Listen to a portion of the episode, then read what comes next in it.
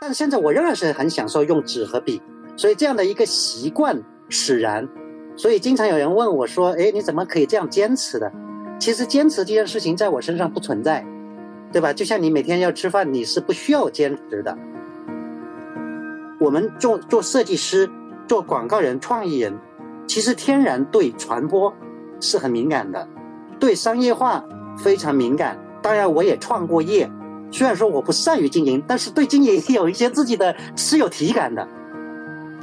好的作品就是情理之中。意料之外八个字，我们做的事情后面四个字意料之外。我们总是创造一些意料之外，因为我们对正常所谓合乎情理的东西是习以为常的东西是没有感觉的。人类的文明就是意料之外，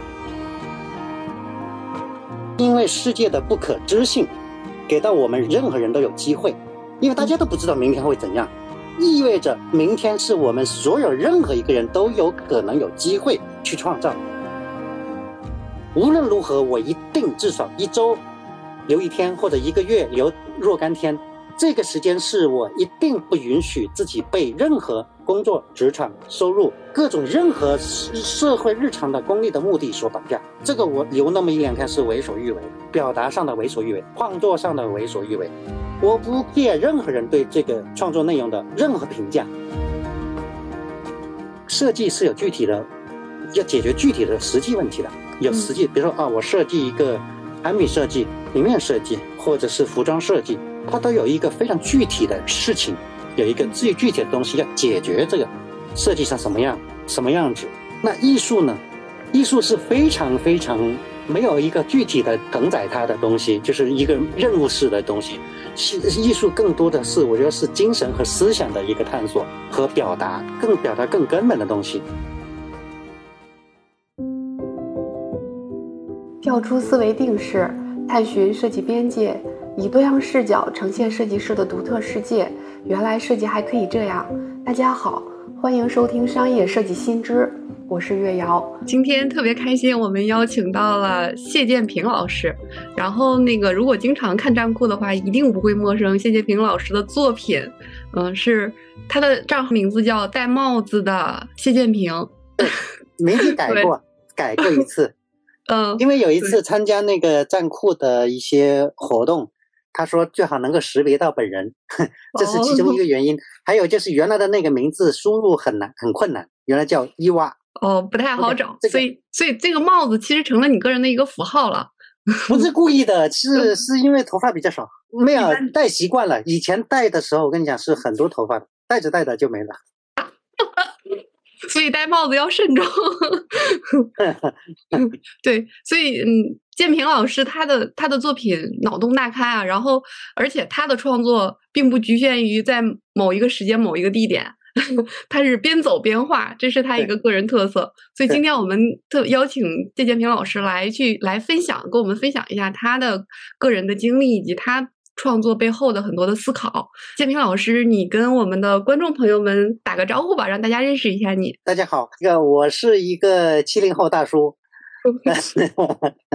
然后那个毕业很多年了，天呐，现在要聊起，但是我总是觉得这个话题要从毕业开始，甚至毕业之前。这么说吧，我从小上学之前，小学、初中、高中、大学，然后毕业、工作、上班、换工作、换城市，直到后来自己创业。然后做职业的创作等等，整个过程从来没有停止过，写写画画。就是在我的个人的生涯当中啊，我只能说生涯，因为包括了成长，包括了上学，包括了毕业工作，呃，不仅仅包括职业生涯，在整个过程当中，我其实是没有停过笔的。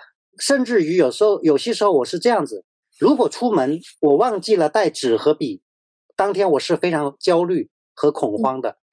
万一我要画点什么，写点什么，随手拿不到纸和笔，我就很焦虑。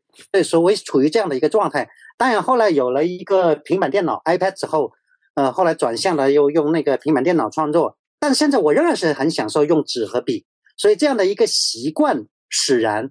所以经常有人问我说：“哎，你怎么可以这样坚持的？”其实坚持这件事情在我身上不存在，对吧？就像你每天要吃饭，你是不需要坚持的。成为一种本，所以对这个是我的一个基本的状态。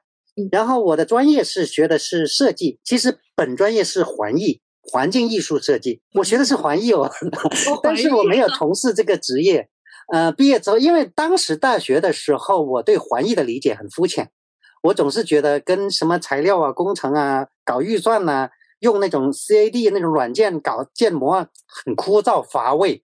我喜欢马上看到色彩，看到构图，看到很美的东西，所以选择了视觉传达相关平面设计，然后就毕业就去了深圳，深圳干了三年，然后再到北京，深圳是本土公司。到了北京，就在国际公司，第一家公司就是那个电通电属，所以电通的两年就在北京度过。然后在北京的两年之后，后来因为福威公司里面又当时是分为什么欧美的公司和日系的公司，当时我总是觉得，哎呀，这个鄙视链里面，我总是在那个鄙视链的后端。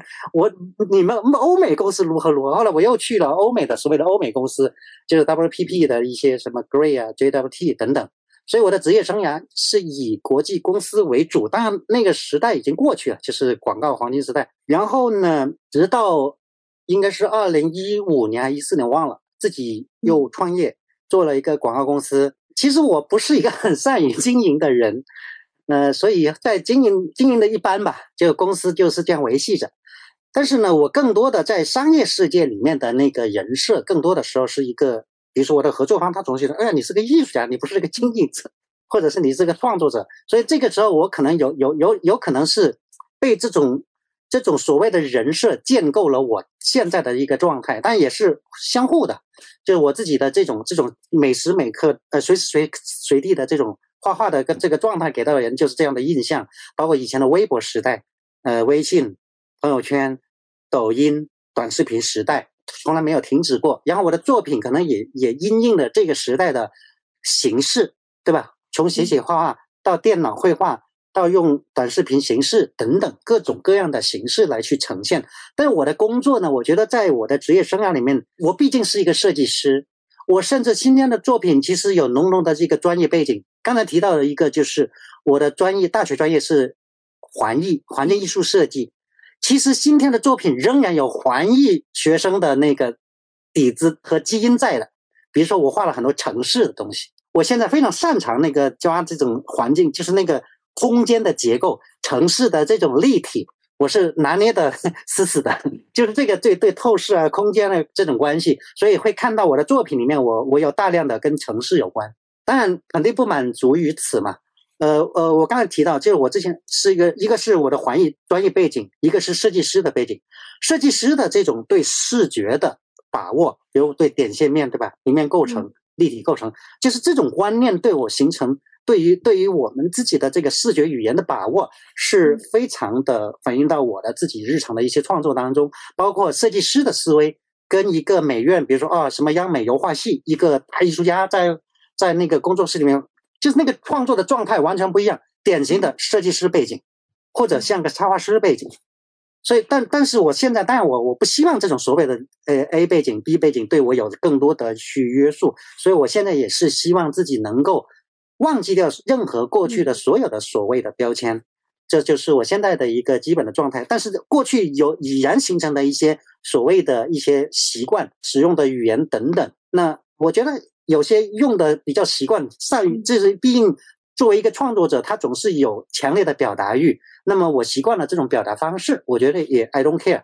那现在非常重要的一点就是，呃，提到一个设计师，因为我们做做设计师、做广告人、创意人，其实天然对传播是很敏感的，对商业化非常敏感。当然，我也创过业，虽然说我不善于经营，但是对经营有一些自己的是有体感的，对吧？作为一个创业者，我说每天每每个月最恐慌的那个时刻，发工资的那个时刻，我是有感觉的，对吧？所以这个思维我我也是有的。我我你也不能说啊，虽然经营的不咋地，但是也 这种 作为一个 经营者的那种那种状态也有，对吧？那个忐忑你没有经历过，就是而且那种等等，所以这个包括创业的这种思维，嗯，设计师的思维，广告人的思维。更重要的是，我们在 WPP 的时候，在 JWT，我们受到过这种专业的创意的训练。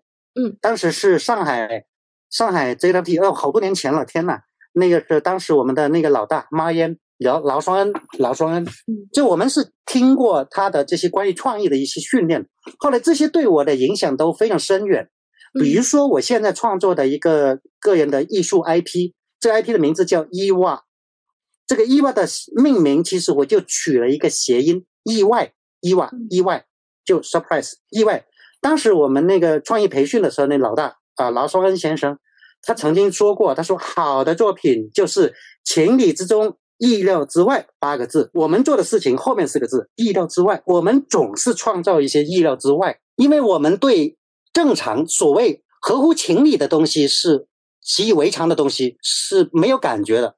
我们常常会惊讶于，诶，怎么会这样？诶，我们怎么没想到？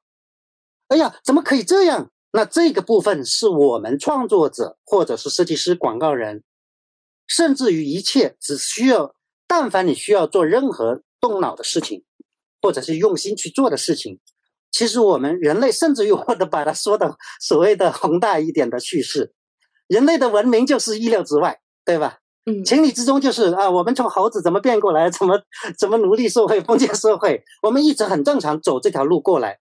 但是我们永远期待一个意料之外，当然属于好的意料之外。比如说爱迪生的发明，对吧？那个电灯泡，或者是那个牛顿的苹果，我们怎么没想到那个苹果？我们习以为常，一个只苹果从树上掉下来，不是很合理吗？但是他居然会追问：哎，为什么苹果会往下掉，而不是往上掉呢？力学就产生了，科学是跟艺术是息息相关的，对吧？所以，所以这些这些思维方式都深深的影响了我在平时日常的一些表达欲里面。所以刚才您提到一个什么，哎呀，脑洞，或者是我们有时候有些时候那个后台粉丝留言里面经常会提到脑洞好大，脑洞好大，或者是剁个手寄过来给我用一下。其实听到这种评论，开心呢，虚荣心得到某种满足啊，反过来又又又又刺激了我进一步的这种创作的欲望和表达的欲望，所以就形成了一种现在这个所谓的创作的一个状态。所以，对我我讲了很多，就是大概就是基本，比如我的过过去的历程到现在，基本是这样的一个状态。对，就刚才你说到意料之外这一点，我我我特别能共情，因为。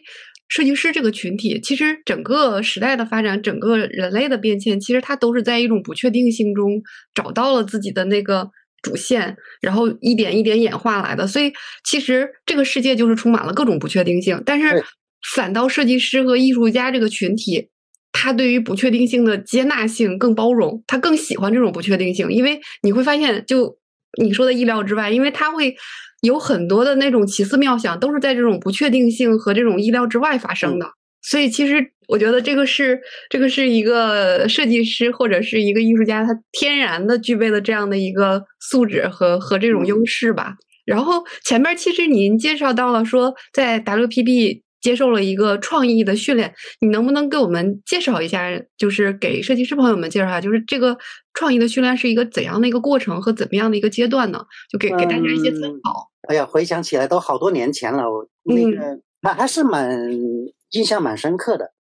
我在 JWT 待了不到一年，我我当时待一年给我的感觉就是，当时我当时的感觉是，这一年抵过了我过去的十年学到的东西。虽然在那段时间其实待的也不一定开心愉快，因为都其实那个时候可能没有“卷”这个词，但是那个时候也也很辛苦的嘛，对吧？呃，用今天话来说，还是蛮卷的。但是当时的卷的状态不一样，当时处于广告的黄金时代，JWT 在业界还是比较优秀的，但今天不存在了。今天那个曾经 JWT 那个关掉，还引起了很大的那个几年前我都忘了哈啊，这不 OK，这个不重要。那个呃，当时讲到那个培训，就是我我相信老的 JWP 的同事啊都经历过，我们一年有两届的那个叫红眼大会，红眼大会就是。当时那个劳庄先生曾曾经啊，业界曾经有一个，当时有一本杂志叫《第三种人》，第三种人俱乐部。我记得有过一篇那个创意业界的一个采访，提到他说，每一年那个 JLT 的老大最烦恼的一件事情就是，他每一次拿到大奖之后的第二年，他说明年我拿我们拿什么奖？就是他他今年就是这个说起来很凡尔赛，但是他的压力就是那种那种所谓的 明星光环，我指的是他啊。就是当时的这种状况下，是我们是在这个红眼大会，其实你可以理解为，就像今天我们去看车展，车展里面是有那个概念车，或者是每年的时装周，上海每年时装周，比如说啊，在新天地那个时装周，我们在大街上不可能看到那些奇装异服，穿成那个样子扭来扭去这样走出去，就走步子走出去，在马路上、大街上不可能看到。还有车展里面的那个概念车，也我们在大街马路上看不到。比如说有一年的呃那个那个。那我说这个什么意思呢？我们那个红眼大会是不在市场上呈现的。说到当时的行，我不今天我不知道今天的广告界可能不存在这个词了。当时我们叫飞机稿，飞机稿的意思是什么？但是飞机稿很多带有争议，很多人非常鄙视和痛恨飞机稿，说哎你这个都不不不根据市场的需求来干嘛干嘛。但是这个部分其实它是推动创意的一个探索和方向的。说白了。这个就相当于今天我们，比如我现在对哲学很感兴趣，哲学不关心实用问题的，飞机稿是不关心市场问题的，不关心市场问题的时候，他就为所欲为。为所欲为是什么？创意的那个极限的探索，没有这个探索，那你永远就做了一些很乏味的东西。但创意是一个，对这个呃比较偏人文学科啊，它没有标准答案，没有说有有一套公式就可以生成什么样。这个取决于人的这种跟人相关的东西，它不是用科学来去论证的。但今天可能有一些所谓的科学的方法啊，调研数据、数据基于大数据、消费者需求、用户需求，然后做个什么样等等等等，你也不能说他错了。但是如果你永远依赖于这个东西，就永远催生不了乔布斯，对不对？乔布斯他是创造需求的。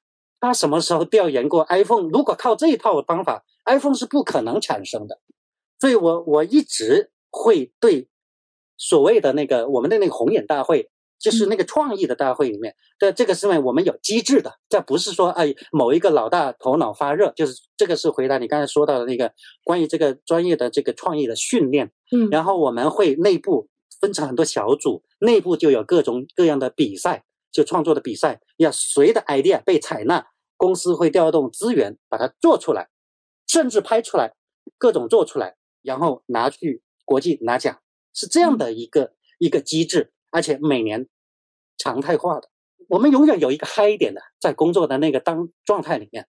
但今年我我觉得这种是永远不会过时的，创意永远不会过时，思考思想永远不会过时。过时的是什么？对吧？这个其实很简单嘛，它不同的形式、不同的社会结构、经济结构。不同的沟通的方式，比如对吧？呈现包括这种互联网、大数据、社交媒体，现在人人都是媒体，但是那个媒体的机制不会变，对吧？学新闻的同学，但我不是学新闻或者学传播的，但本质上广告是讲传播的。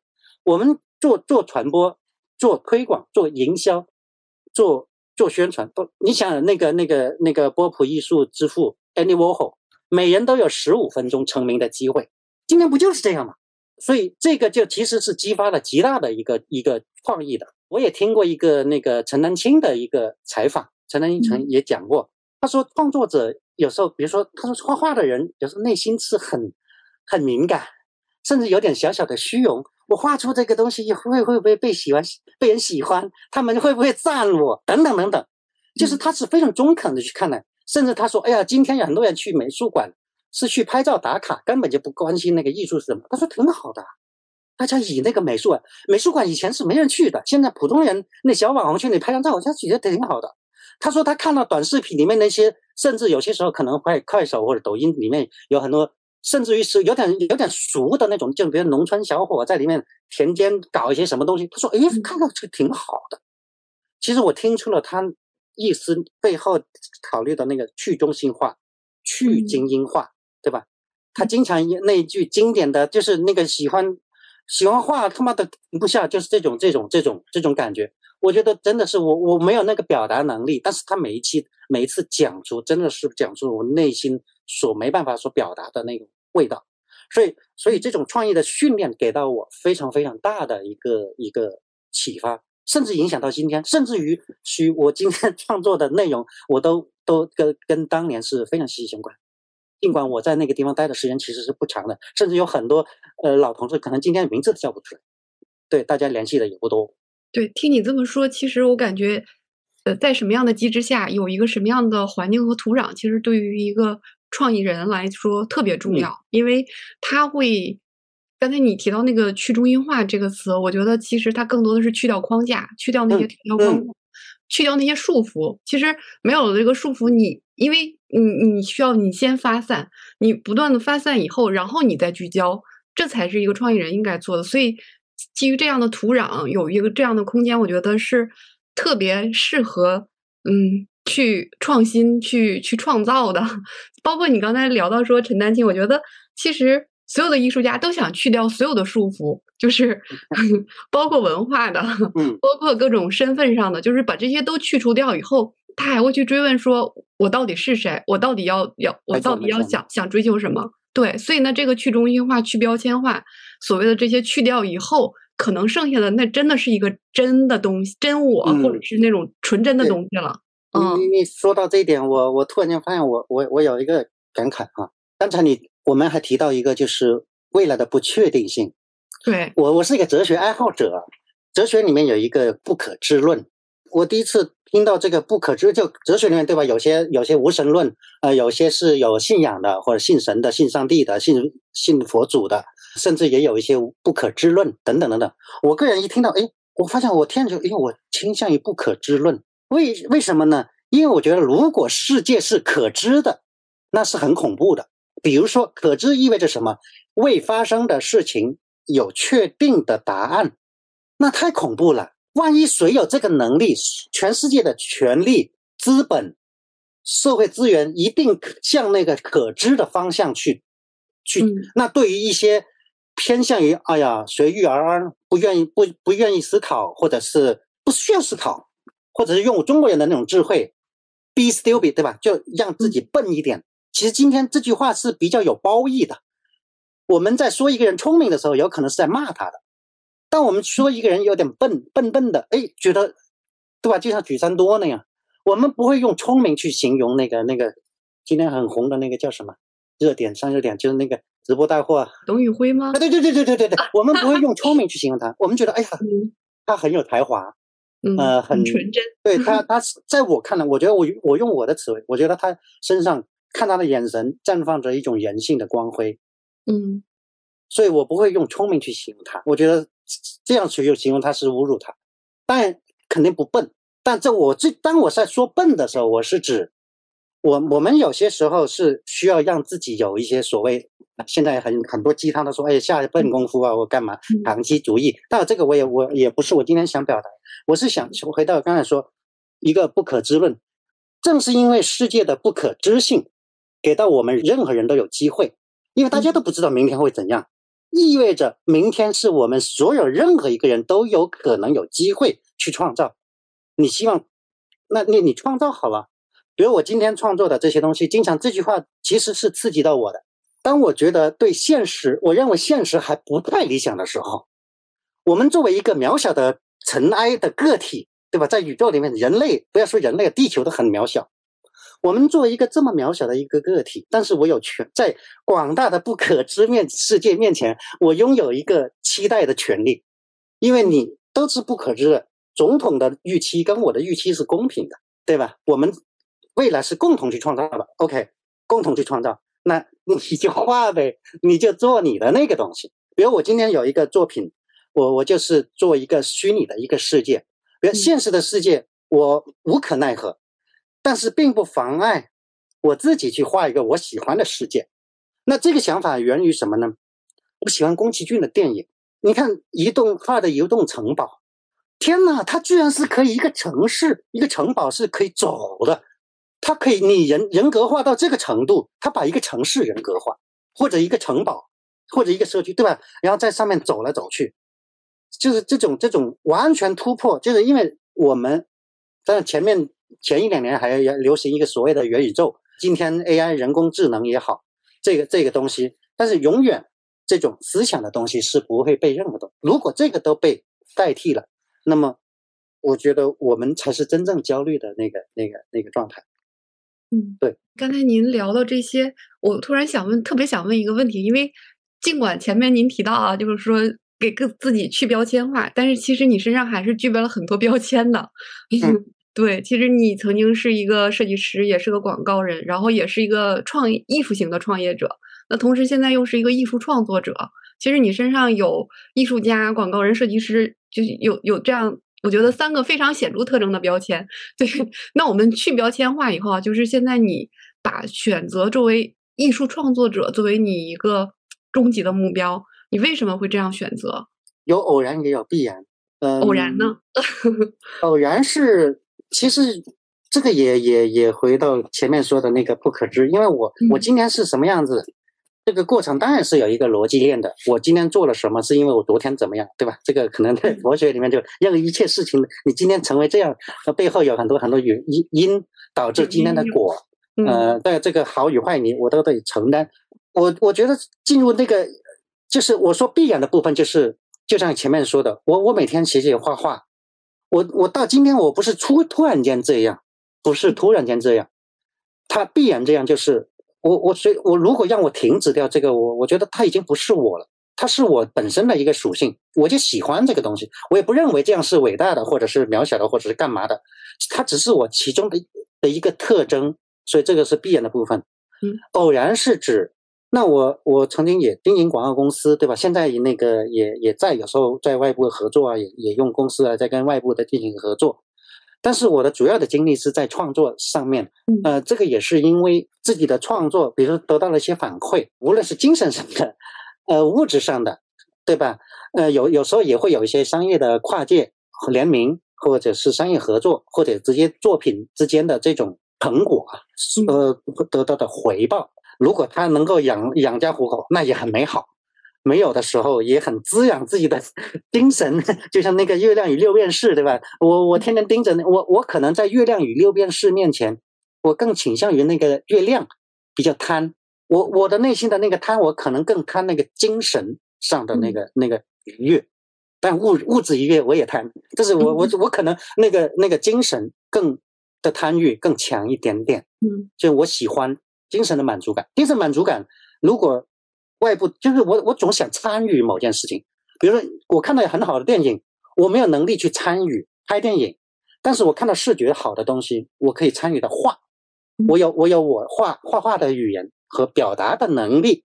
甚至今天我我我哦对，说到这一点，如果说要跟我们广大的设计师或者创意人同行，呃，相互探讨和交流的话，我我个人反而会觉得，如果是要有表达欲的话。一定要保留一点点，就是无用的那个部分。如果所有都指向于指向于你手上的案子，那那个那个部分，那你永远也只能如此。为什么这个社会需要有经济学家？在商业领域有很多创业者、企业家，当然很好。那为什么有经济学家？很多人说啊，你经济学家那个专家，你只会说不会干。你看人家干实干家，但是实干家的那个启发。你没有一个，为什么要有商学院呢？对不对？所以那个所谓的那个经济学家，其实他每天思考的一些不一定直接指向实用层面的。所以，所以，但回到我们个体，我我经常会这样觉得，比如我我在职场的时候，我会觉得，嗯，每天很卷，很加班，各种很累。无论如何，我一定至少一周留一天，或者一个月留若干天。这个时间是我一定不允许自己被任何。工作、职场、收入、各种任何社社会日常的功利的目的所绑架，这个我留那么一两天是为所欲为的，表达上的为所欲为，创作上的为所欲为。我不 care 任何人对这个创作内容的任何评价。如果我接到一个商业的案子，当然对吧？人家买单的、签了合同的、委托的创作，即便不说这个层面，这个项目本身它是有本身的一个需求的，比如做某一家企业的某一个品牌的设计、logo 的设计。什么行业，对吧？做什么样的定位，什么样的调性，什么样的符号，设计什么样的成果，怎么样的应用，应对什么样的商业模式和啊应用场景，这些都有非常具体的要求。如果你没有日常的这种探索，前面所说的这个探索，又回到我前面的那个话题，没有这种基于无用的那种那种创作上的一种探索，那么你永远只会做到一个，或者是你被那个需求带着走。而不是你带着需求走的。我特别喜欢刚才你说的，呃，在表达欲上面就是为所欲为，给自己留足。对，为所欲为这个词儿我特别喜欢，就是你需要最大限度的给自己自由，不断的要把自己放到无限大，对你才能有更多的这个表现力。我所以这个才能不会被限制住，但是。如果你每天都会被身边很现实的东西绑架住的话，你很难在那种有限的空间里面去寻寻求那种创新。呃，我我特别喜欢刚才这个为所欲为，我觉得这个可以标一个关键词。所以其实，在整个你的表述里面，我一直觉得你是一个特别追求精神自由的人，就是你一直在追求自由，在这个过程里面。那个这个说到说到我非常也是。嗯，但这个话，我我我觉得你说的很准啊。这个部分其实把嗯拿捏的很很准的。其实反过来的来说是什么呢？也可以反过来说，恰恰是因为觉得自己精神不自由，才会去，就算缺什么才会追求什么的。嗯，我追求你，你可能感受到，因为我很向往精神自由，那就意味着我感觉当下我其实是处于一种不自由的状态。是什么？会让你有这种感觉呢？嗯，那当然了，太生活太苦了，对不对？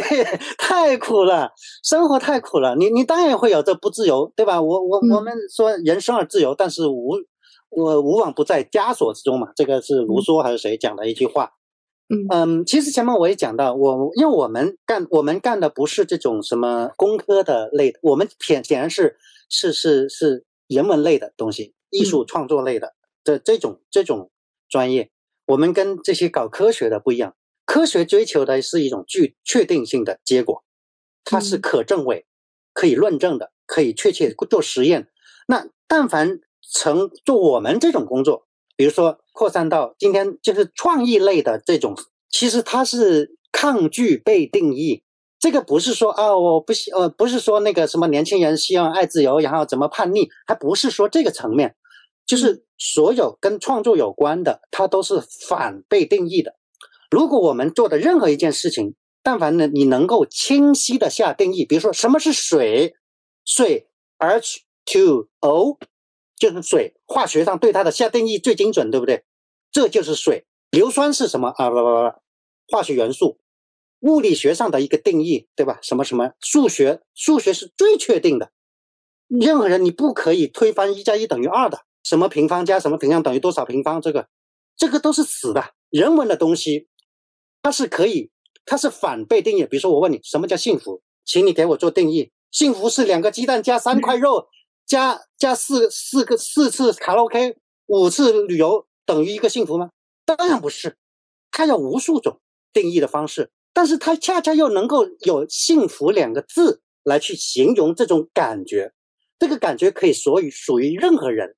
但是任何人对它的定义又不一样，这就给我们创作者带来了无穷的这种表达的方式。所以这个世界，呃，有文学，有诗歌，有音乐，回到具体层面，有设计的东西，对吧？它可以设计一个很美的碑。所以为什么今天的文创这么发达？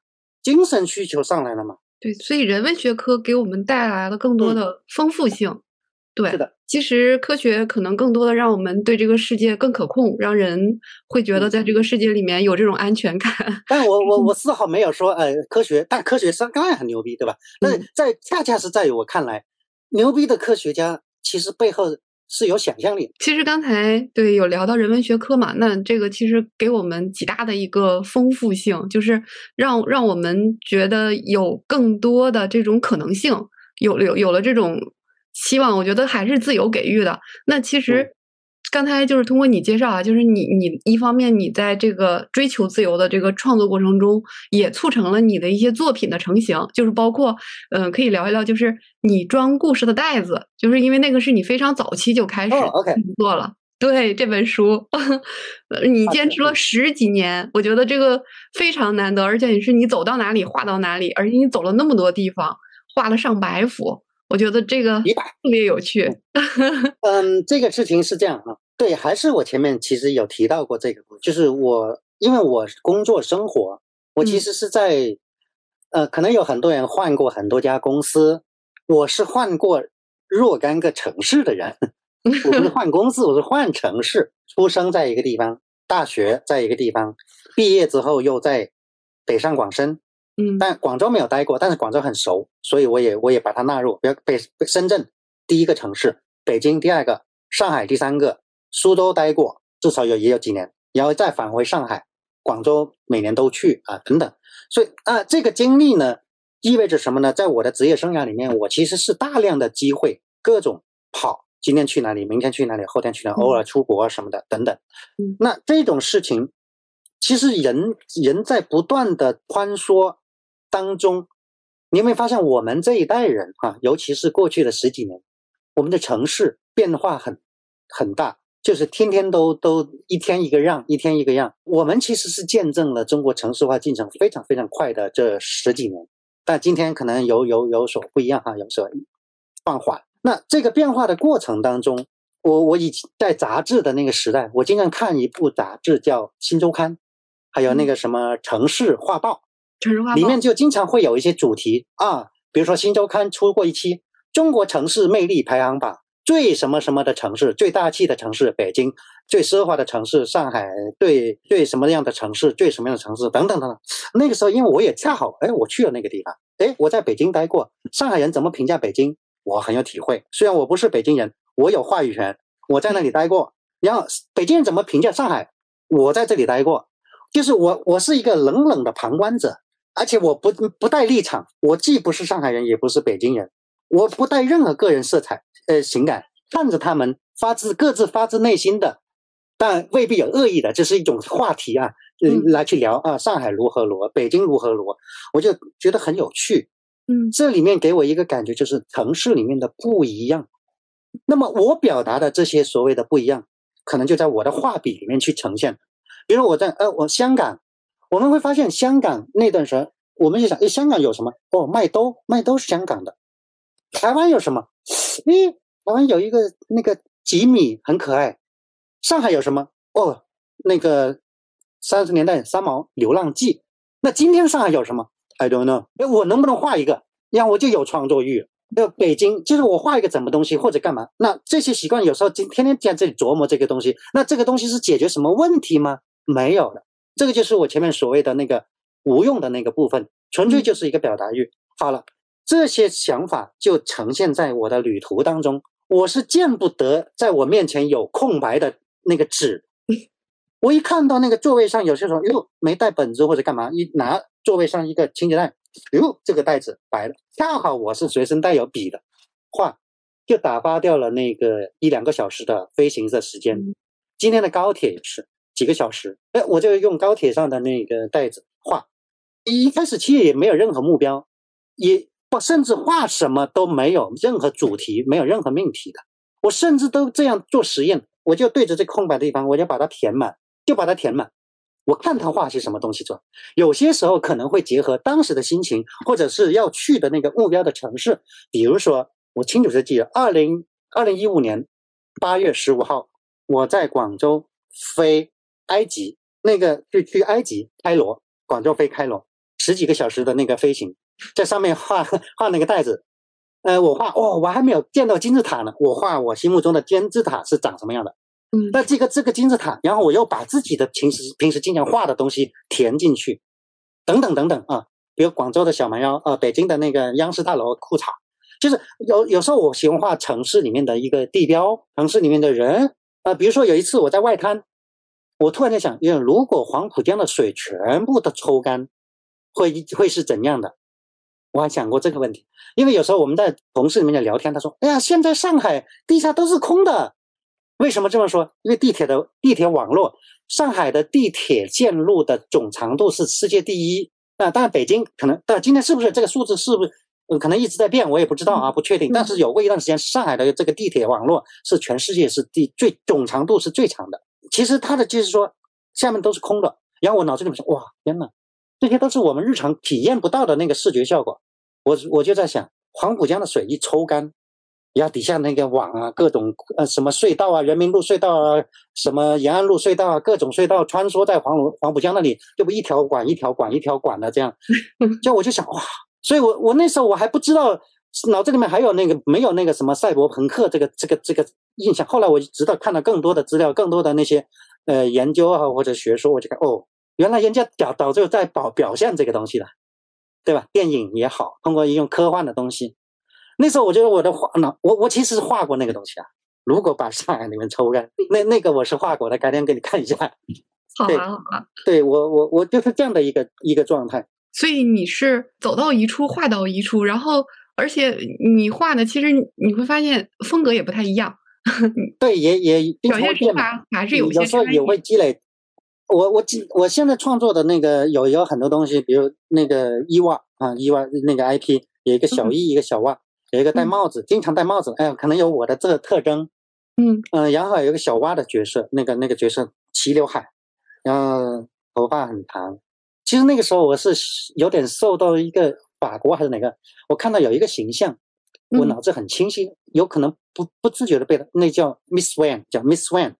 就那个他很酷的，就是他是涂鸦的作品，像伦敦的那个涂鸦墙的那个作品，他是那个眼神是这样的，那个刘海齐过来，眼睛这样子看不到眉毛，眼珠往上，就是那种有点有点有一点类似那奈良美智的那个那个那个小小小女孩一样，对，就那个那个感觉，她很她又不是可爱，她又不叛逆，但是他又没有攻击性，但是他又很不服气，就我就觉得充满了各种各样的性格。然后我当时也画了那个叫叫叫伊万里面的一个小蛙的角色，他就充当了那个叛所谓的叛逆不合作的那个角色，他其实是保护自己的童真。那这种所谓保护自己的童真，这个就某种程度其实回应了我前面说，我们永远要留那么一点点自己给给自己的思想上为所欲为的、脑洞上为所欲为的一个空间。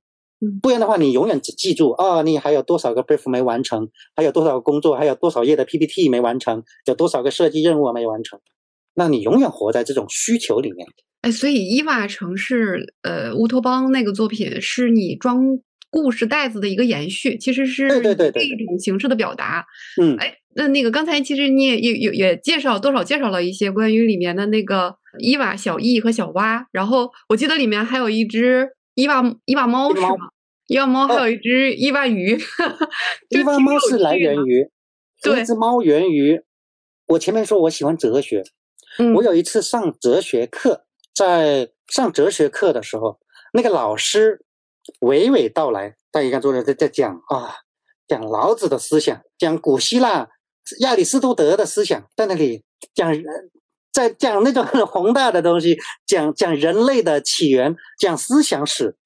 天呐，这个人类的思考，对吧？也不是说嘛，那个 米兰昆德拉说，人类思考，上帝就发笑。这些思考的人类在那里，人家那只猫在那里咕噜咕噜的在那里睡，一个哲学老师在那里侃侃而谈，一群一群学员在那里听啊做笔记，人家猫过着自己的生活。那个时候，我突然间被那个场景打动，我的注意力完全从。开小差了，我就被那个猫给给打动了。我突然间就想到一个啊，你们这些自以为聪明的人类，在那里琢磨这种深刻的思想、宏大的人类的宏大的叙事，人家睡他的，是猫王啊，我们人类都是猫奴啊。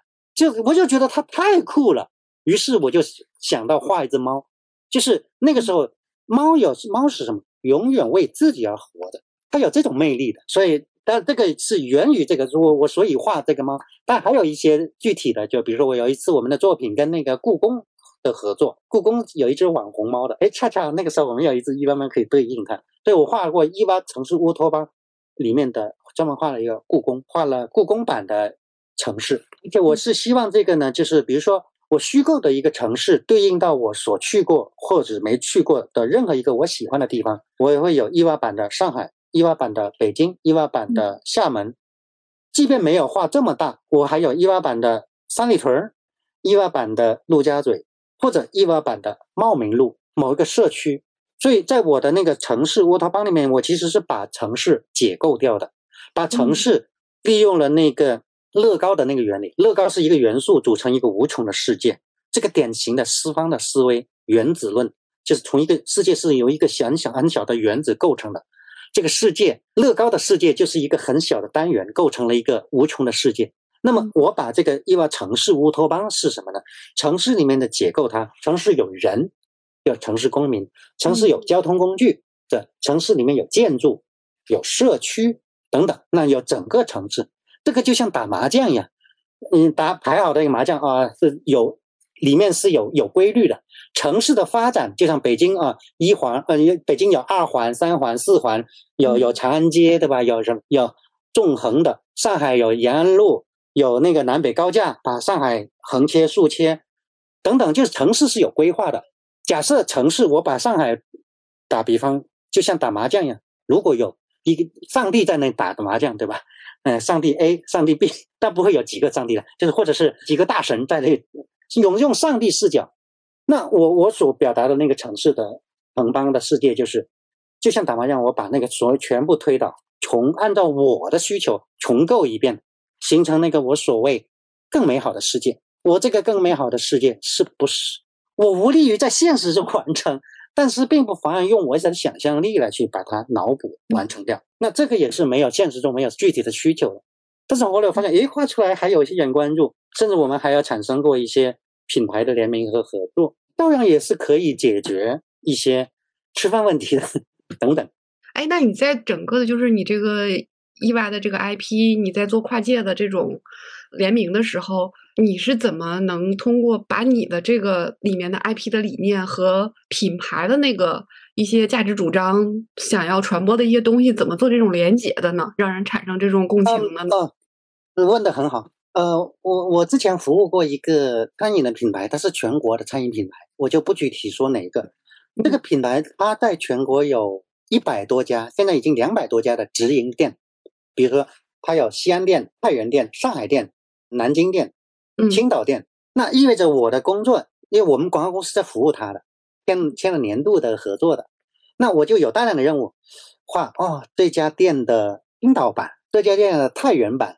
这家店的，比如说哦，在上海哦，青浦店、静安寺店、闸北区某某店、某某什么什么大悦城店，哎，每家店的不一样。就是其实我们会，就像这个，就像星巴克一样啊。星巴克，你你你在那个，比如说北京，以北京为例，北京坊大石蜡的那个地方的星巴克和国贸的星巴克不一样吧？写字楼的，它会有时候呃，对吧？我我你你在旅游景点的星巴克，你在七九八的星巴克，你在那个 CBD 的星巴克，有一点不一样。其实这种理念已经深入到各个品牌里面去，不光是星巴克。那我们这种理念就是这种叫连锁而不复制。就如果是全部都一样，太乏味了。但是它肯定有一样的地方，统一的 logo、统一的品牌的那个那个烙印是有的。但是它要能够做到每一家有所不一样。那有所不一样的部分，至少呃，北京店、上海店可以不一样一点。上海店的这家和那家又可以不一样。意味着我们有大量的基于变和不变之间的大量的创作，源源不断。它既可以有风统一的风格，O OK，这里面就涉及到了城市，有没有发现？哎，我的城市就在这个背景下，我积积累了大量的素材，大量的有这个其实是我这个雏形是源于一个，你有没有发现？其实我不不仅仅只是满足于日常的这种呃委托到的这些创作，嗯，其实是完全注入了一种。一种表达的欲望去在做这些品牌了，虽然它是一个商业的创作，直到这个呃这个合作到了一定的程度的时候，我们自己的创作仍然在继续，就形成了今天的这个这个我们的作品。到了后面，但凡跟这个有关的，甚至无关的一些，比如说有一家口红的品牌，他想出四款口红啊，举例子啊，然后他就想到啊。城市的色彩，呃，当时他们定，他一看，咦，那个就会那个作品跟我们很搭诶。其实这个品牌之间的搭，他找到我们的时候，其实他们已经有这个预期在里面。嗯，就是但也中中间会有，但有缘分的原因，有有他，比如说也有你们那个那个平台的原因。我有很多好多次合作机会都源于站库啊，他一看，哎呦。我看见你们都都是讲城市的，然后干嘛干嘛的。很多设计师都是这样啊，对对对，就就会有，就他们会会看，当然会看，就是肯定会找到那个那个精神上，或者是风格上，或者是理念上的一某种一致关联度，对吧？他不可能呃找一个对随意，所以所以我们这个其实是会有这样的一个一个，还有一点就是跟城市的文旅，我们也经常会，比如现在我们可能接下来。呃，会有若干个城市也会有我们的东西，就是不同的城市，包括有一些互联网的大厂，比如说那个天猫，天猫的市场部，天猫，嗯，天猫有一年的主题叫理想之城，天猫理想之城，它有一个商业模式，在讲那个什么什么，可能类似于今天啊，今对，天猫太有资源了，就是还是前期，而且是几年前的天猫，那个时候短视频还没有到今天的程度，还是还是天猫的那个天下的时候，他们当时有一个有一个计划，就理想市场，他就看到看到我们有一条视频讲到啊，重庆、武汉、西安、上海，看到那个视频里面那个建筑各种变化，他就觉得太符合他的主题了。其实，所以更多的时候是我觉得是互相发现的，互相发现。但这个就其实都没有没有具体的某一件呃，比如说我我自己我要做这个，不像不像创业者要生产某一款产品，我我做了大量的数据调研，然后调查啊，但这个肯定是有他们的价值。我是说我自己，我画这个东西的时候，可可能只要你形形成了你自己独有的这个作品的好的作品，它应该是有自己的三观的。有自己的的世界观，有自己的的的理念，表达的主题等等。那这些有了之后，你的作品才会有生命力。有生命力，它才可能会匹配到呃一些合作的对象等等。然后我在这里，我不得不跟大家解密一下。其实我觉得，呃，刚才那个建平老师把所有的答案其实都告诉我们了，就是一切都源自于他的那个自由。对，就是 他在这个自由的过程里面，然后他。在这个自由创作的过程里面，他不断的去透过对于城市变化的一种观察，所以他能够去关注这个思考这个城市背后的这样的变化是什么，然后逐渐的在这个过程里面，因为他的这种思考，然后不断的又激发他的创作，这样滚动，所以就呈现了大量的有这种就是怎么说呢，是这种人文的或者是城市文化的这样有标志性的一些作品，所以呢，这些呢就。导致了它有一个天然的优势。那品牌如果想做这种大力度的这种传播，那它要切入到每一个城市，那必然也要跟地方的文化结合，跟城市文化结合。所以一拍即合，两个人找到了一个共鸣点。所以你会发现，他们能够看到建平老师身上的这一个亮点，所以就能产生了后续大量的这种跨跨界啊、联名的这种合作。对，所以因为他们是基于一个共同的一个城市的这样的一个理念，对，所所以，我我我解密一下，我不知道对不对，但是我我觉得这个确实是，是因为你在这个自由里面生发出来的，不断滚出来的，这个东西就是一种不确定性产生的，蛮好。对，我觉得这个这个是是有一个意外啊，就是其实每一个设计师都在。追求就是寻找自己的那条路，怎么样去做商业合作？怎么能够有一个自己的特色，有一个自己的属于自己的一个标签，能更精准的被品牌方或者被商业识别？对，其实你完全可以用自由的状态去寻找它。我觉得这个是建平老师给到我们特别好的一个 一个启发。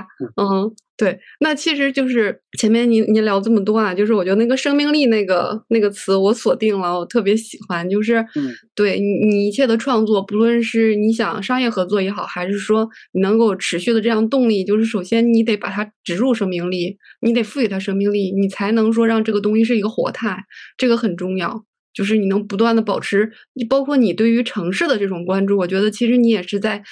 在思考这个社会或者城市背后的那个生命力是什么，所以你会去不断的关注它的发展，因为你把它当成一个有生命的一个活体了。城市本来它就是一个，真的是一个巨大的巨大的生命体。它里面，我曾经还那个有有有过一次，对我我们刚才提到那个那个城市的那个部分的作品，甚至我们还被被那个央视经济频道啊，经济频道的那个。有一个他们自己的一个自媒体，在做一个百年百城这个主题的时候，他也是看到我们的那个创作，我们那个创作就是不断的有一些不同的城市那个建筑变来变去啊，这个那个很新奇、很脑洞大开的那个点，跟他们要的那个主题很吻合，所以这个这个也就是说，我其实。一开始，如果说你基于某一个具体的目标来去做创作，可能反而是把你局局限住。当我把我完全是基于一种刚才您提到那个，就是一个自由的状态、打开的一个状态来去来去捕捉一些，说白了就是你在创作、创造一些一些不存在的一些东西。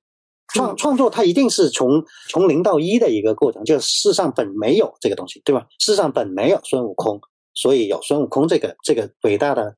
剧作留下来，世界本没有米老鼠。今天我们一提到米老鼠、唐老鸭这些迪士尼的经典的作品，甚至我都觉得人类历史里面好像真的存在这个物种一样。我们觉得那个米老鼠太理所当然，它长成这个样子，它本该就是人创作出来的，对吧？阿童木，哎呦，这个形象好像我们身边的很熟悉的某一个朋友，活的，其实他是虚拟的，他比那些实际的明星人格化具体的人，甚至都更有生命力一样，甚至有时候我们都有这种感觉。所以创作的生命力，它是等同于，它就是在干人的事情，他像他创造一个没有的东西。如我很难想象。创作孙悟空的，对吧？或者是《红楼梦》，就是这些名著，或者是伟大的一些人类的这些经典的作品，它的这个存在，它一开始啊，我开始，嗯，有谁让我去做这个东西？我拿到了这个任务，我开始分析、调查、了解，嗯，思考，嗯，然后迎合或者是符合，不说迎合吧，某种需求，嗯，那那那肯定出不来的。我觉得这个行为特别，又回到刚才你说的，嗯，那个哲学。我觉得你这个就是这件事儿，就是本身它就是一个哲学。对，就是你会发现说，通过这些，不论说你的你的伊娃，还是包括说你提到的阿童木啊、孙悟空啊这些角色、这些概念，其实你会发现，它就是在做一个连接，就是他会通过其中某一个某一个共情的点，能够把你和那个角色，或者是把。人和那个社会连接起来，我觉得就是包括你你你在做设计，说为什么有小易小蛙，然后为什么还有一只猫？因为我我记得你那个描述里面说那只猫是介于智慧和愚蠢之间。啊，对对对，这样的描述对不对？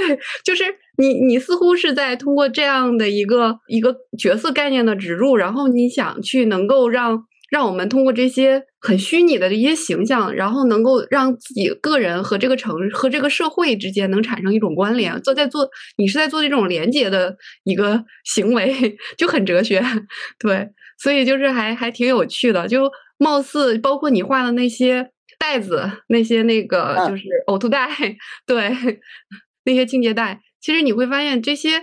很很很有很好玩很有趣的，其实它背后也你也想表达一些我们似乎隐藏着一些没有表达出来，或者是没有被消解掉的那些情绪感。对我我我觉得我们可能其实尤其是现在哈，人慢慢就是中国人吃饱肚子了之后，就我们是从饥饿时代到温饱时代到精神的时代再往前推进嘛。饥饿的时候就是我们物质匮乏的时候，我们经历过饥荒，对吧？然后经历过这种迅速的发展啊，各种发展，然后到发展到一定程度，今天就会有各种各样的。所以为什么现在全上海号称全世界咖啡馆密度最大最大的城市？呃，北京、上海或者甚至有很多中小城市也大量的咖啡馆的呈现。那这些的时候，我觉得这是某种应对精神需求的一个场景，因为喝杯咖啡的这种生活场景。他是应对到了那种充满焦虑的时候，希望某种程度停一停的那个状态。所以，我我们这些人可能就，其实对于一个创作者而言，尤其是就是其实是提供一种精神的产品，精神产品解决的就是一个情绪价值。所以在这些东西的时候，我们就不就不能够太过于用脑，而是用心的，去更多去调动那个情绪，调动里面的那个思考的那个那个那个热情，嗯，和激情。或者是，呃，对所谓的那个好奇心呐这些东西，所以有时候我我会觉得我就是这个装故事的袋子，比如说我其实给我先是给我自己带来很多好处的，这种好处就是不是说要有什么合作或怎么样，但也有过，呃，我们的作品呢跟甚至在地铁里面的都展出过啊，这种就跟跟无锡地铁是有过合作，但是很多时候我比如我我收拾我的作品，我一看一扯开，哦，这个作品我马上就会发现。二零一几年从哪里飞哪里？哎，这个背后其实它隐含着一个时空的概念，嗯，一个时空的观念。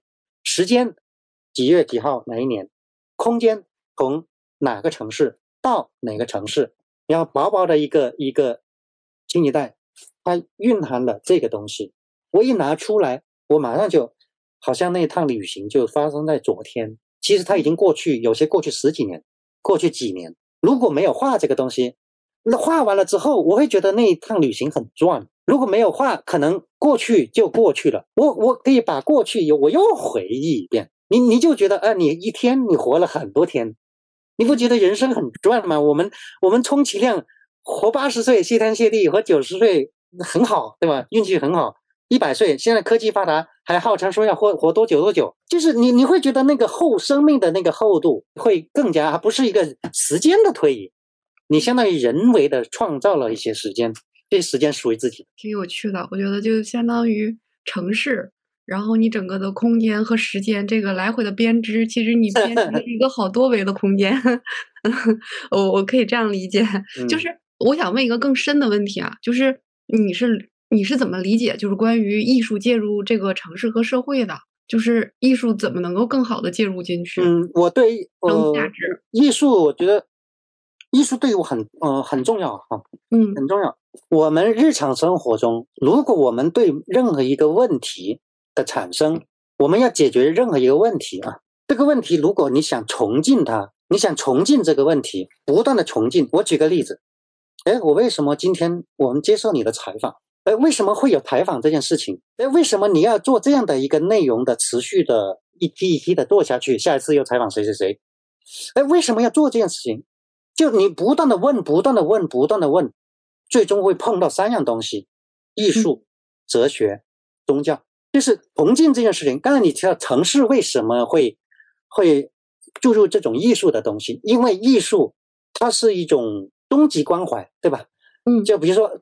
宗教它解决了一个信仰的一个问题，比如说啊，我把自己交出去了，我交给了上帝，我交给了佛祖，我我拥有了，或者是我向往那种啊禅宗的智慧，呃，我向往那些哲学的那些哲思和思辨带来的那种思想探呃思想探索的那种乐趣，我得到了那个上帝的恩惠，然后要然后等等呃传福音，其实我很羡慕这种有虔诚信仰的人，因为。这种它是最有效的化解焦虑的一种力量，宗教非常有力量。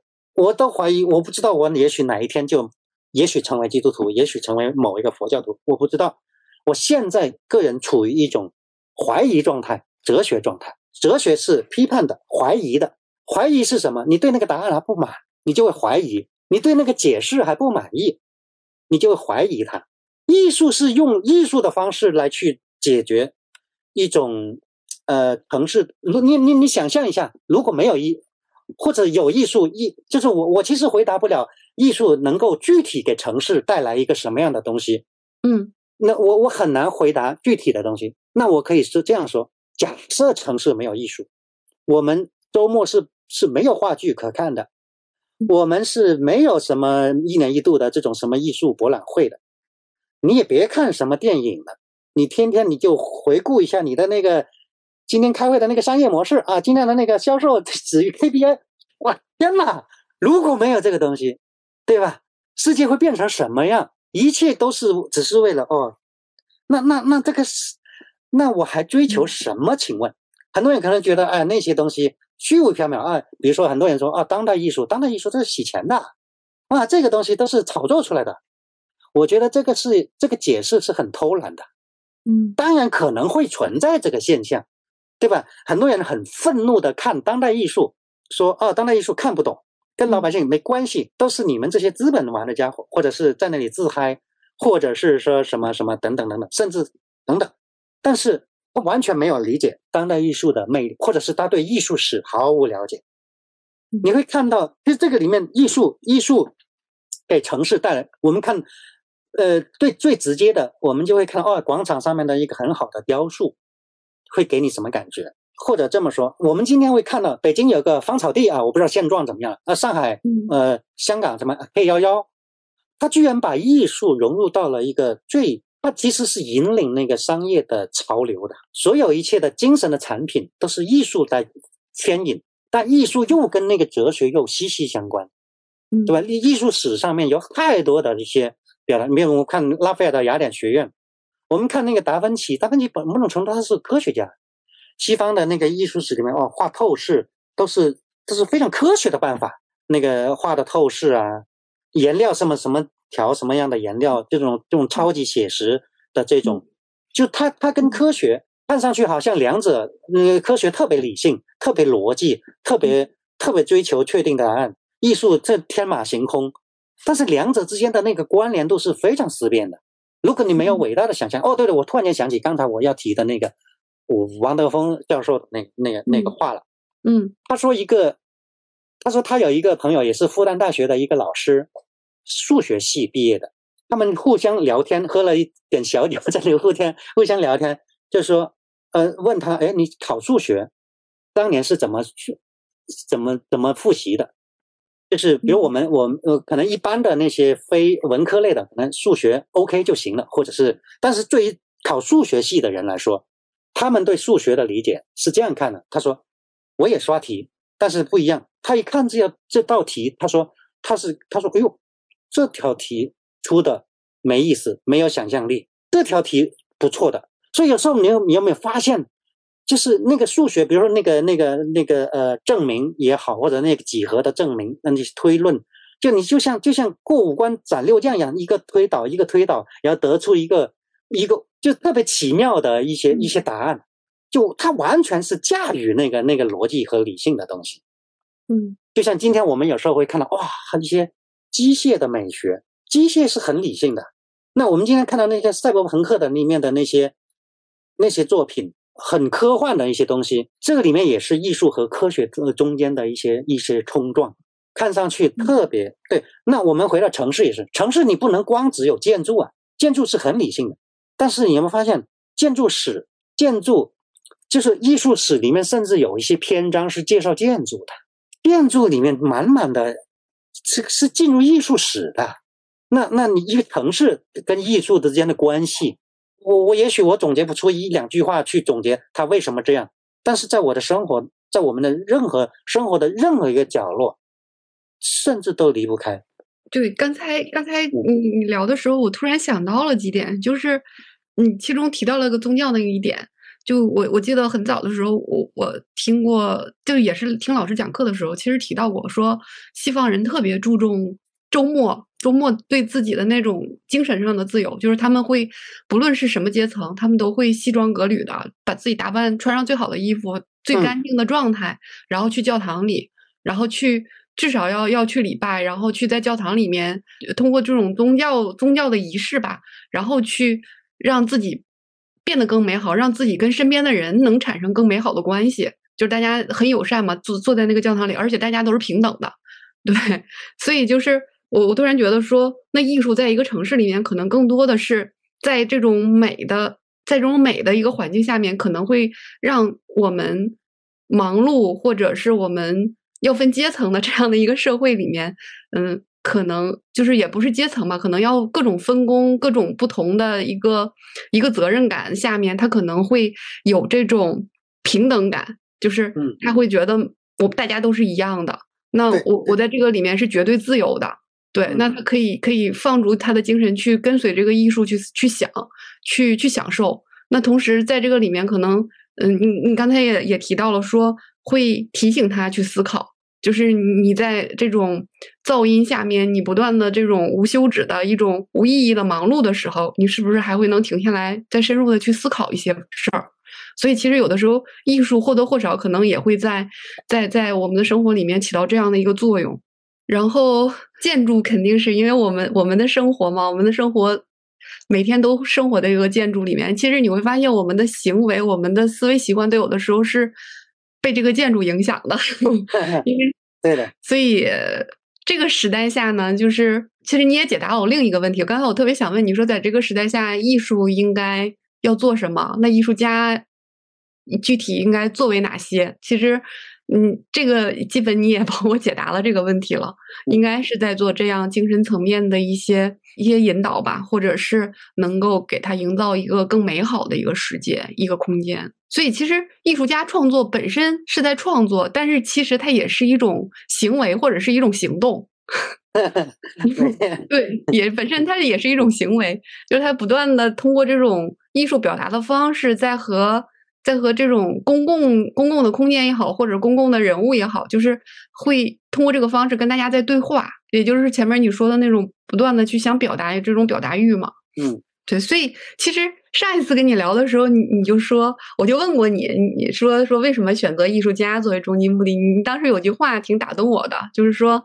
可以不做设计，但是不能不做艺术。啊，对对对对对对，设计可以是停掉，不算太遗憾。十几年前可能我接受不了不做设计的，但是现在接受得了，做艺术太过瘾了。就这个就就感觉这个有点像什么呢？比如说我们以前在广告公司里面，经常就是在广告公在福威公司里面，我我们在那个公司里面，一个 art based 会跟 copy based 就是一个文案跟设计，它经常是这样的一个组合的关系，就是一个来去配合工作的。那我们可能倾向于呃视觉的思维，他们倾向于用文字来去表达。如果说不让我来去，就是那个时候，比如我们在有时候思考一个文案的时候，呃，一句 slogan，我们在想这些品牌的 slogan，呃，具体的，或者说想一个设计的一个 logo，那个图形符号怎么创作？它本质上这是一种创作，当然是一种创作，目的性非常明确的一种创作，也很挑战人。但是当你把这个创作你再放到艺术那里的时候，这个创作就像在那里，你你你在那个湖泊里面去划划那个琵琶艇，在做艺术就像汪洋的大海里面的那种感觉，就一个无穷的世界。你说哪个更过瘾，对吧？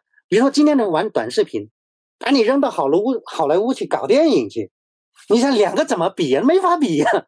对，你想那句 slogan，你想想哲学家里面的维特根斯坦思考那个文字的力量。小亚里士多德的那个修辞学，你再回到你再讲那个具体的文案，驾驭那几个文字啊 do it，那当然很很很很很伟大那句 slogan。但是你回到那个哲学家的那句话，你听听看看那个那个维特根斯坦在研究哲学语言转向的那那种状态，在那个里面就是一个思考的汪洋大海，你这里面就是一瓢水，风波里的茶杯和大海里面的。波涛汹涌是不一样的，感觉像在健身房里面撸铁，和你去大自然去搞极限运动，完全不一样的体会。去登登登顶，对吧？对，对啊，你跟着王石去那个 珠峰去，跟你去那那撸铁，哦，这不两回事儿吗？这没法比，啊简直是艺术。对这个想想，呃，但我我我没有说啊哪个更伟大或者更牛逼啊，没这个意思。呃，其实能把设计做好也是很牛逼，甚至也是很伟大的。对吧？你撸铁也可以撸得很强壮，呃，很爽，呃，没问题的。我我只是在想，可能那我这个我就回答回答我前面说思想的那个贪欲，好奇心的贪欲，你觉得不过瘾吗？你就想你就想追求那个更过瘾的东西。理解。哎，那说到这儿了，就是建平老师，你除了纸本创作，然后你未来还会考虑用其他的媒介？已经啊，已经在做啊，综合材料、丙烯。或者做雕塑什么？因为工作室里面现现在正在搞了。啊，对，有有雕塑，有装置是吗？嗯，对，正在正在正在弄。别为了我还要弄一个，呃，这个还没有出来，我现在说不来。好的，好的，那那那我们我们暂时保密一下，然后那个很期待啊。其实也不是保密，是还没有出来，还还在这里，还在草图。那应该很快，相信很快也能看到了。嗯，可能跟跟快慢也没有关系嘛，就有些时候可能跟。哎，你要说到我焦虑的地方了。焦虑的地方是什么呢？我要把这个东西做出来是要钱的。哦，对吧？要要时间，要钱。嗯嗯，对这些东西就会比较考验。嗯，对，所所以刚才你说到那个，因为它需要时间和需要一些资源嘛，资源支持有一个过程。现在这作为一个艺术的从业者，当我看到外部，比如说对艺术的评论评价，嗯。我有时候也是也是很感慨的，就是前面提到那个，嗯很多人呃批评当代艺术，但有有批评是我觉得是一件很好的事情。艺术里面有艺术批评家，有艺术的创作者，有批评家。这个比喻就像我前面说的那样，对吧？商业社会里面有经济学家，有有企业家、实干家，是一样的。这个设计，我们设计设计就相当就我我曾经还发过一次朋友圈，我说。我以前一直搞不搞不懂，就是设计也是搞创作，艺术也是搞创作，两者的区别到底是什么？后来我发现其实很清晰，设计是有具体的，要解决具体的实际问题的，有实际，比如说啊，我设计一个产品设计、平面设计或者是服装设计，它都有一个非常具体的事情，有一个最具体的东西要解决这个设计成什么样什么样子。那艺术呢？艺术是非常非常。没有一个具体的承载它的东西，就是一个任务式的东西。艺艺术更多的是，我觉得是精神和思想的一个探索和表达，它是更表达更根本的东西。你有如果要跟它对应的话，就像我前面说的，它可能会跟你的宗教和哲学的这些思考。你会看到一些伟大的艺术家，他同时都是哲学家。嗯，他们他们追问的一些问题、探索的问题，就像我今天去看展，很多人看展可能看个热闹啊，当然看热闹也没有问题。我今天去看展，我就会关注谁的作品，谁策展，策展的主题是什么，策展人提出了一个什么问题，艺术家在回答一个什么样的问题，这个作品是他的个展还是群展？这个展它在是他什么阶段时期的作品？要同类别的风格又是谁？等等等等等等，就是太太太多可看的东西是不一样。听你这么说，感觉设计是指向一个具体的问题，但是艺术更多的是找到那个意义以及追求那种本追求那个本质。嗯，对，可能会就艺术本身就是它的目标，但是设计，比如啊，我设计一个鼠标，我就要解决啊是人体工程学，然后跟里面在软件和硬件之间的这种对吧对吧蓝牙什么的，就。设计任何一个东西，它都要解决非常具体明确的目标。艺术本身就是它的目标，艺术为艺术为创作而创作。刚才说到了钱啊，那我我我我我再回来想再追问一个问题，就是从今天回头往往过去看，就是你的过往的那些广告公司的工作经历，以及你的很多商业呃商业项目的经历，就是你认为就是曾经的这些呃，对你今天塑造起到了哪些帮助？以对你有哪些改变？就是特别想问你的一个问题，就是说，对于商业这件事儿，就是曾经的这些过往的经历，会对你有哪些更深的理解，帮助你对商业这件事儿有一个更深的理解？对，当然有。我我这么说哈，有我之前有一个同事，他说他对广告的理解是，他离开广告圈之后，他才他才觉得自己真正开始有点懂广告了。为什么是就是就是这个说法，我其实是非常有共鸣。就是这个是什么呢？就是当你处于这个，你你可以理解为盲人摸象。当你在那个局中的时候，比如我我在我深陷于广告行业当中的时候，我天天觉得我自己是个创意人，职业的广告人，创意人，职业的艺术那个艺术设计师或广告人，天天去从事这个事情，我还不足够专业吗？但是，其实你有时候你没有把自己抽离，你太过于深陷其中的时候，其实你已经在一种某种束缚当中而不自知。这个才是我理解那个我前面说的那个意思。当我突然间有一天我离开了广告界，就是我在回顾它的时候，我后面我创业了，我原我原来做广告去完成一些商业的任务和工具体的工作任务，我是从来没有。没有那个企业家的视角，甲方的视，我且不说甲方视角，嗯，没有消费者的视角，市场的视角，应用场景的视角。当我放那个时候，我只有，所以我说，一个优秀的设计师，他的表达欲就在设计的表达上是要克制的。如果设计师过于强烈的表达欲呈现在，因为比如说设计这样的一个杯子，设计师不断的在这个具体的任务面前加入更多的个人意志，其实是对他的伤害。克制的意思就是我在设计这个东西的时候要特特意去去除一些不需要的东西，所以设计里面我们会经常会看到很多极简。那极简不完全是因为我说的这个原因，我指的是现在我再回顾去做设计、做广告、做创意，我不是说，就是我我觉得在需要提醒的那个点是在于你要保留一个上帝视角或者第三方视角，这个就是也能够回同一个道理，就是前面所说。我一定要有几天为所欲为的。你为所欲为的时候，是给你一个机会，让你第三方的视角，不要以广告人再看回广告。你能不能回到那个那个家乐福路人甲那个买菜的大妈的视角去看你的广告？然后你回到那个对吧？路边的一个一个一个广场舞大妈的视角看回你的那个某个公园里面的一个公共设计、公共空间的一个一个环境设计，这就是。这就是我，但是你深陷其中了，你天天永远在思考你你的那个设计任务本身，你忘记掉了你为什么要去做这个设计，你到底想解决什么？你永远记住你是个设计师，你应该做什么。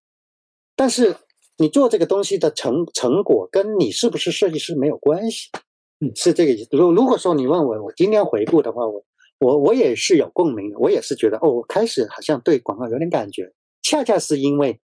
我一个所谓的第倒逼给我的一个第三方视角，甚至于我过去有没有想过，哎，创业了之后你更加了，对吧？你有没有想过资本怎么看这个广告？投资人怎么看？股民怎么看？还有很多视角的。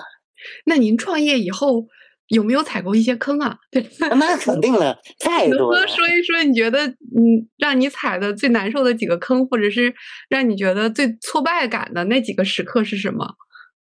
你创业过程中，其实刚刚我说那个要克制，可能也在提醒我自己吧。如果你要非要说坑的话，可能也是有一些个人意志在里面。其实是这个这个部分，就是那个自己的那个表达欲，回到那个具体的商业项目上的时候是要克制。嗯，它不是给你给你嗨的。这个就像有时候我们会看到看到有一些我们觉得不舒服的电影影视作品，我们也觉得哎呀，这个纯粹就炫技嘛，那跟你讲的那个主题都没关系。那我让你设计一个杯子，你炫什么技啊？你自己炫技，请你回到你那个为所欲为的那个时间再再炫。如果你居然想在这件事具体的任务上炫，对吧？这就是坑。那具体是什么，我也有点忘了，类似吧。有的时候还是在这种克制和和嗯开放之间，这种拿捏尺度哈对，其实是要收放自如的。嗯，就是前面我们讲就敢敢想敢做，但是你也敢于。对，这就是我前面说的那个克制，对，对，也要克制。但这个没办法说有一个具体的，呃，一个这个完全是经验的一个一个嗯表达。今天其实我们聊了这么久啊，就特别感谢建平老师呃给我们分享了他的这个整个的体验，以及分享了他很多他曾经的经验。那其实，在他在追求自由创作的这个过程里面呢，其实我们可以看到，就是他背后有两条。两条经纬线贯穿在他整个的这个发展里面，对，一个是不断的通过这种创作，然后去深入的去了解这个城市，了解人文。那在这个过程里面呢，那他又透过了他的创作，又对城市有了一个整体的观察。那站在了哲学的层面，更多的去关注和深入的思考社会背后的变化是什么，所以让他不断的在这个创作上面增加了厚度。增加了厚重感，所以也同时产生了更高的一个价值。那更多的是产生了一些社会价值和人文价值。那当然，在这个之外有一个衍生品，那也还有很多跟很多品牌方产生了一些共鸣，有了商业价值。对对对，所以这个是值，这是值得我们学习的一些点。那所以今天特别感谢建斌老师给我们做了这么深度的分享，然后那个呃，期待你的。新的装置作品出来，我们还能够，我也期待 进一步的邀请你过来跟我们分享你的创作心得。嗯，好嘞，好嘞，谢谢。好的，好的，那我们这期就到这里了。我们今天的节目就到这里了，非常感谢大家的收听。如果你有感兴趣的话题呢，可以给我留言。同时，我们也为听众朋友们创建了听友群，欢迎大家的加入。具体加入方式可在每期详情里查看。下期再见。